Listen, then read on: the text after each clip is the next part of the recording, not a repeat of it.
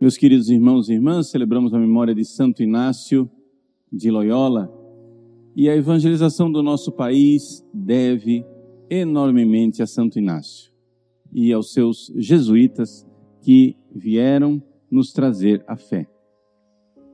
Santo Inácio foi uma dessas grandes conversões que geraram outras milhões de conversões. Inácio era um soldado e só pensava na sua glória aqui na terra. Ou seja, é importante entender isso para entender a conversão de Inácio. Ele com o seu com as suas virtudes humanas, com seu valor, era um homem de muitos princípios. No cerco de Pamplona, a cidade da Espanha, ele defendendo a cidade, ele foi um dos oficiais que mais valorosamente se bateu para defender aquela cidade. Quando finalmente os espanhóis viram que eles iriam perder e que a cidade seria tomada, eles entraram num acordo com os franceses, dizendo assim: olha, tudo bem, então já que vocês vão ganhar mesmo, nós vamos entregar a cidade. Inácio de Loyola, que nessa época não era ainda convertido, chegou e disse: não, não, não, pode parar. Eu não vou aceitar esta derrota desonrosa.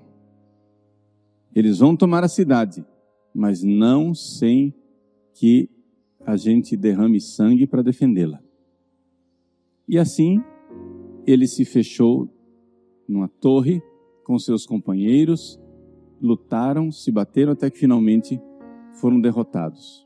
Ele foi atingido pelo estilhaço de uma bala de canhão, prejudicado nas suas pernas e foi levado então doente né, para casa para ser tratado.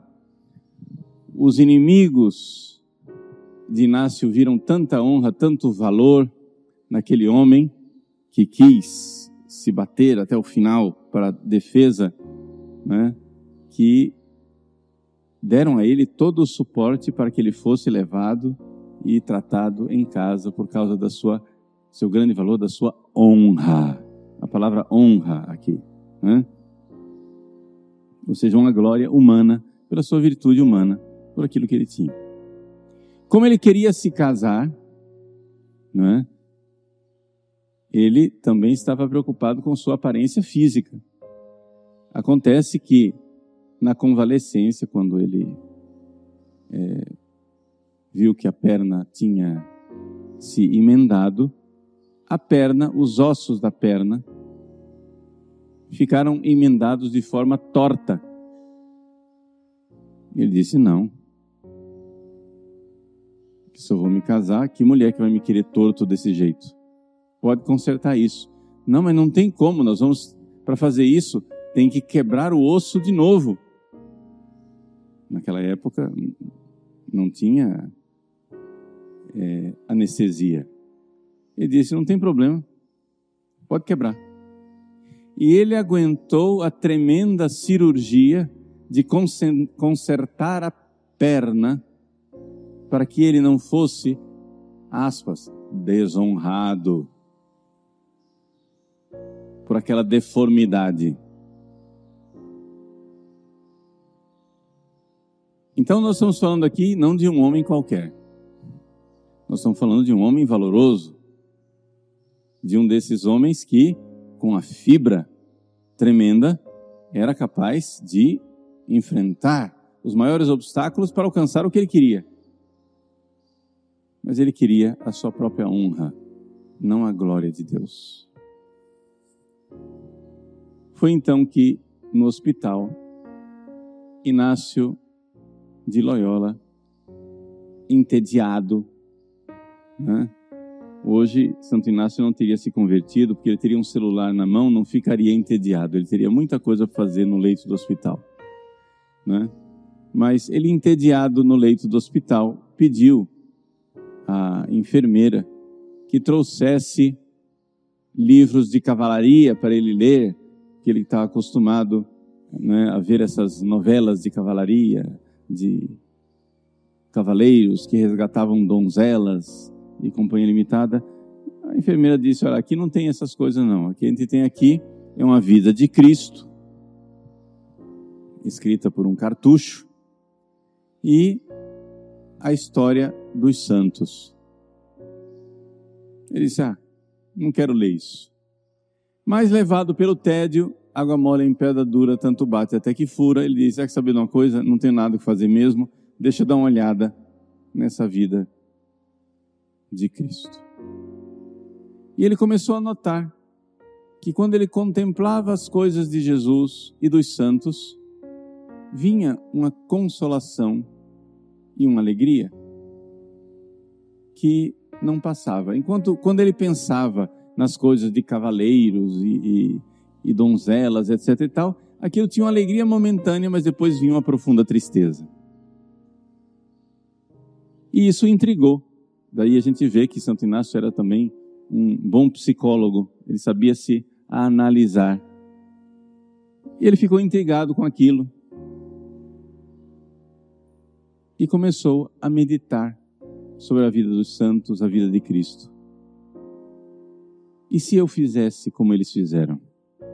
E começou a aplicar aquilo à sua vida. E finalmente se converteu.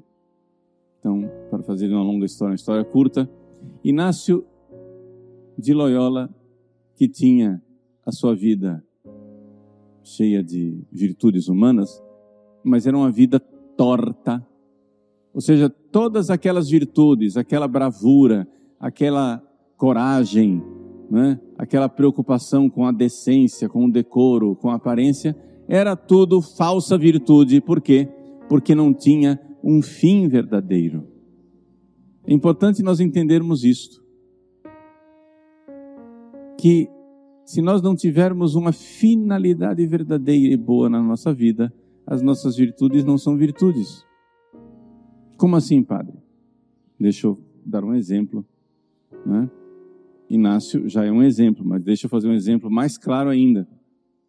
Se você, você imagine um grupo de assaltantes. Eles querem assaltar o banco. Então a finalidade deles é assaltar o banco. Mas como eles querem assaltar o banco, aí eles entre eles fazem um pacto. Olha aí, ó, virtude da fidelidade. Eles são fiéis àquele pacto. E eles começam a fazer uma série de preparações físicas. Eles se submetem a exercícios, dieta, eh, todo tipo de dificuldades. Olha aí, ó, virtude da temperança, perseverança, né? negação das suas próprias vontades. Eles se submetem até mesmo, por exemplo, ao celibato, à falta de contato com as famílias. Eles renunciam a tudo para poder assaltar o banco. Mas depois de ter feito tantas coisas virtuosas, quem de nós diria que essas coisas foram de fato virtuosas? Nada disso é virtude. Porque a finalidade era péssima. A finalidade era má.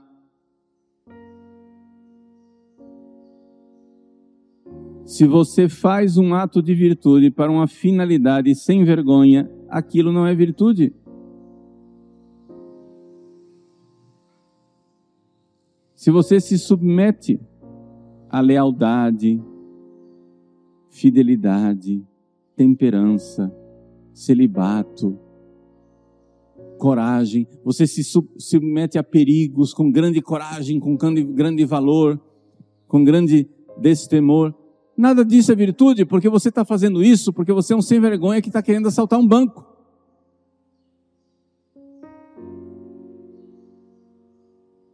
Assim era Inácio de Loyola. Inácio de Loyola, antes da conversão, não era como Santo Agostinho, por exemplo, ou como outros, ou como Santa Maria Madalena, que tinha uma vida depravada. Santo Inácio não tinha uma vida depravada. E ao olhar a vida de Santo Inácio antes da conversão, muitos de nós diríamos: ah, ele não precisava se converter. Porque a vida dele era legal. Era uma vida conforme o código de honra da época. Era uma vida que era admirada pela sociedade. Até os inimigos de Inácio de Loyola disseram: Eu tiro o chapéu para você, rapaz. Você realmente é um cavaleiro de honra. Mas ele queria sua própria honra, sua própria glória, ele só queria a si mesmo. Ele só queria assaltar um banco. Ou seja, a finalidade era ruim, a finalidade era péssima, a finalidade era ele mesmo.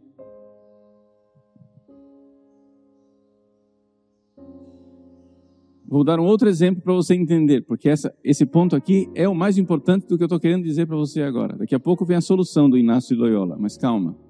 Vamos primeiro entender o problema. Se você não entende a doença que você padece, você não vai conseguir curá-la. Imaginem só Padre Paulo Ricardo. Vou falar de mim. Se eu fosse padre e fizesse tudo o que eu faço, simplesmente por vaidade. Por que é que Padre Paulo Ricardo deixou de se casar, se fez padre, tem um apostolado, enfrentou tantas dificuldades, foi perseguido, etc e tal? Ah, porque ele quer causar na internet. Ele quer aparecer. Ele quer ser famosinho. Ele quer muitos likes. Ele quer ser um sucesso ele quer vender cursos, ele quer ser vaidoso e rico. Essa é a finalidade da vida do Paulo Ricardo. Se essa é a finalidade da minha vida, tudo que eu faço é esterco. Nenhuma das virtudes que eu possa apresentar em público, como perseverança, capacidade de reflexão das coisas de Deus, capacidade de pregação, sei lá o que, que outras coisas que vocês possam ver que eu tenha, nada disso vale, porque tudo isso é para uma finalidade má, que é você mesmo, egoísmo. Isso tudo é ridículo. É o fim da picada. Se você, por exemplo, ah, eu sou fiel, a minha esposa. Mas por quê? Ah, eu sou fiel à minha esposa porque seria muito vergonhoso eu receber a pecha de adúltero. Então é só, e tão somente só, para não passar a vergonha de ser adúltero, que eu não sou adulto. Mas eu queria ser adúltero, sim.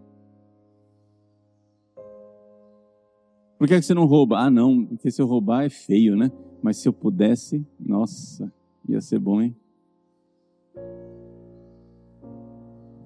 Por que, é que você vem à igreja? Ah, é porque eu, eu sento lá, eu vou na igreja, me ajoelho, fico com as mãozinhas postas, os, os olhinhos fechados, todo mundo olha para mim e diz: Ai, que lindo! É por isso que eu vou à igreja. São coisas boas com finalidades más. Você está entendendo? Por isso, Santo Inácio elaborou um caminho de que ele chama de exercícios espirituais. Em palavras, é mais do que isso, mas vamos transmitir em palavras pobres. Um retiro de 30 dias onde as pessoas meditando sobre suas vidas, meditando sobre a vida de Jesus, etc e tal, quer reconduzir a vida para aquilo que ele chama de princípio e fundamento. Qual é o princípio e fundamento? Que nós nascemos para servir a Deus e para fazer tudo pela glória de Deus.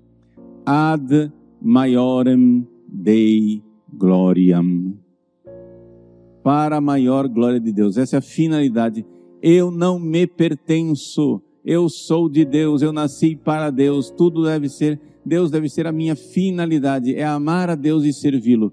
Deus deve ser a razão de tudo, e se eu não tiver esta finalidade, isso que é princípio e fundamento, tudo, tudo, absolutamente tudo que eu faço é absurdo, é ridículo, é sem virtude, é sem princípio e fundamento. Então, se você é fiel à sua esposa, mas por quê? Porque Deus é muito bom. Ele é fiel a mim, eu vou ser fiel a ela. Se você trabalha, ganha dinheiro, sofre, passa por dificuldades, para quê? Para que eu servindo a minha família, sustentando minha mulher e meus filhos e conduzindo eles para o caminho do céu, eu possa amar e servir a Deus, que é a finalidade última da minha vida. Aí você tem virtude.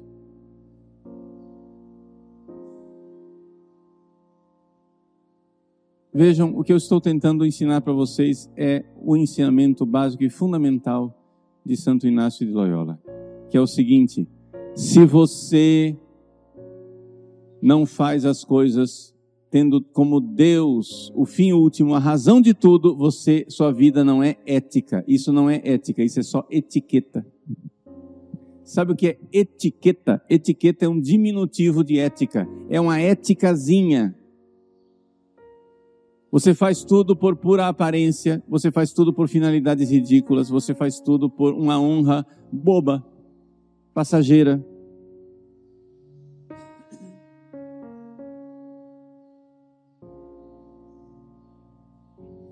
Por que é que você deixa, quando você chega na porta, você deixa a senhora passar primeiro?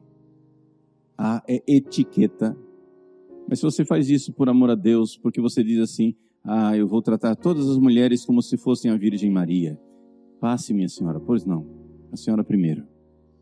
Você não tem mais etiqueta, você tem ética. Porque você está fazendo as coisas por uma finalidade maior. A finalidade verdadeira, a finalidade última. Por que, é que você é casto? Por que, é que você é sincero? Por que, é que você é honesto? Por que, é que você é corajoso? Por que, é que você enfrenta as coisas? Por que, é que você paga as suas dívidas? Todas as coisas boas que você faz, se você não as faz por causa de Deus, sua vida é sem princípio e fundamento. Você faz as coisas certas pelas razões erradas.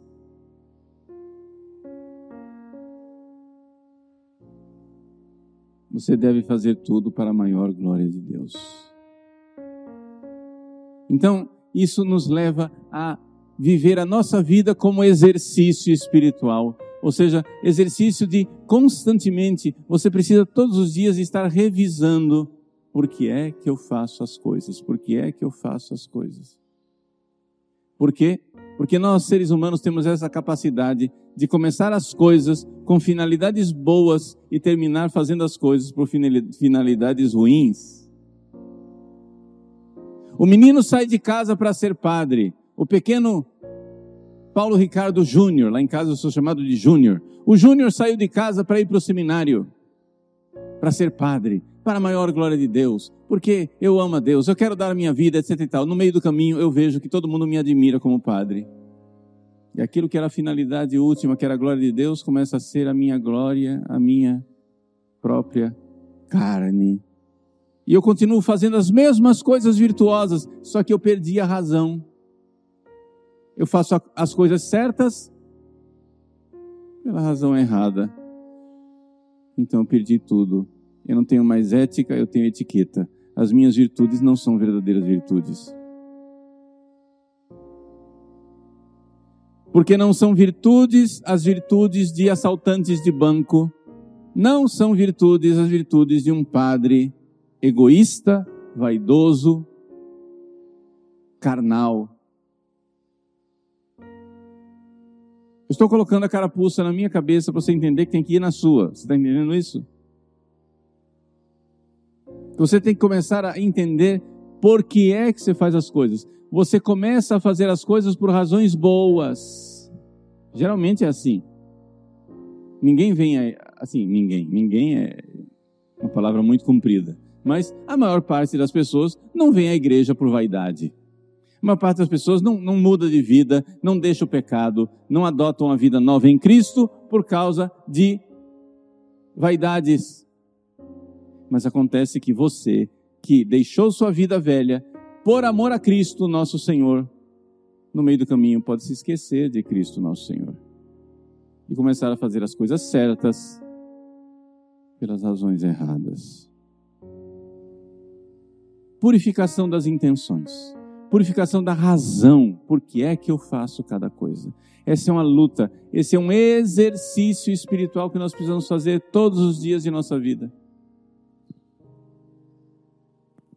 Santo Inácio viu que ele tinha virtudes, mas aquelas virtudes não eram ética, eram etiqueta.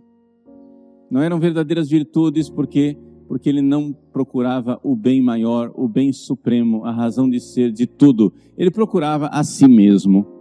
Então, você de repente tem uma vida super virtuosa, mas a única coisa que você busca é você, seu umbigo.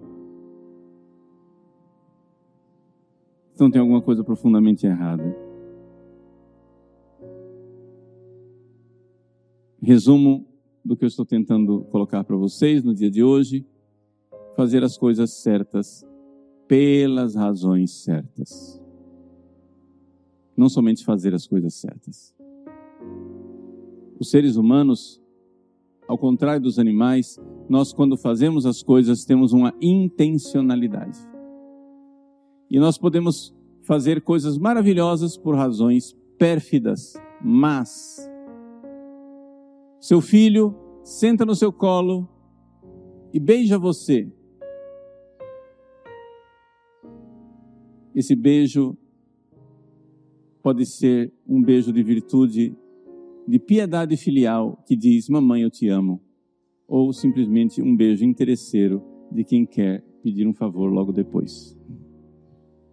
Que mãe não fica ofendida quando vê que o filho no fundo não estava demonstrando amor, mas tinha um interesse escuso, tentando me. Santo Inácio, que viveu uma vida humanamente admirável e reta, se converteu. Porque aquela vida humanamente admirável e reta, na verdade, era má, porque ele procurava somente sua própria honra, sua própria glória. Ele então deixa tudo e começa a procurar a faz, fazer tudo ad maiorem Dei gloriam, para a maior glória de Deus. Princípio e fundamento de nossa vida. Nós precisamos fazer esse exercício espiritual todos os dias.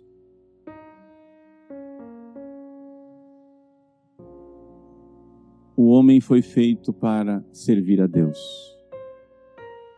E ele deve fazer isso na sua vida e deve se aproximar de todas as coisas se essas coisas ajudarem ele a servir a Deus.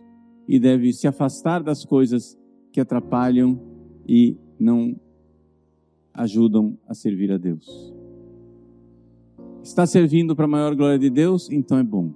Não está servindo para a maior glória de Deus? Então eu fujo. Eu me afasto. A finalidade é tudo. Existe um adágio popular completamente errado. O adágio popular é que diz que no, o inferno está cheio de boas intenções. Não é verdade. Se tem uma coisa no inferno que não, que não existe no inferno, são boas intenções. O inferno está cheio de gente que fez coisas boas por intenções más. Não existem verdadeiras e boas intenções e a pessoa fazer o mal.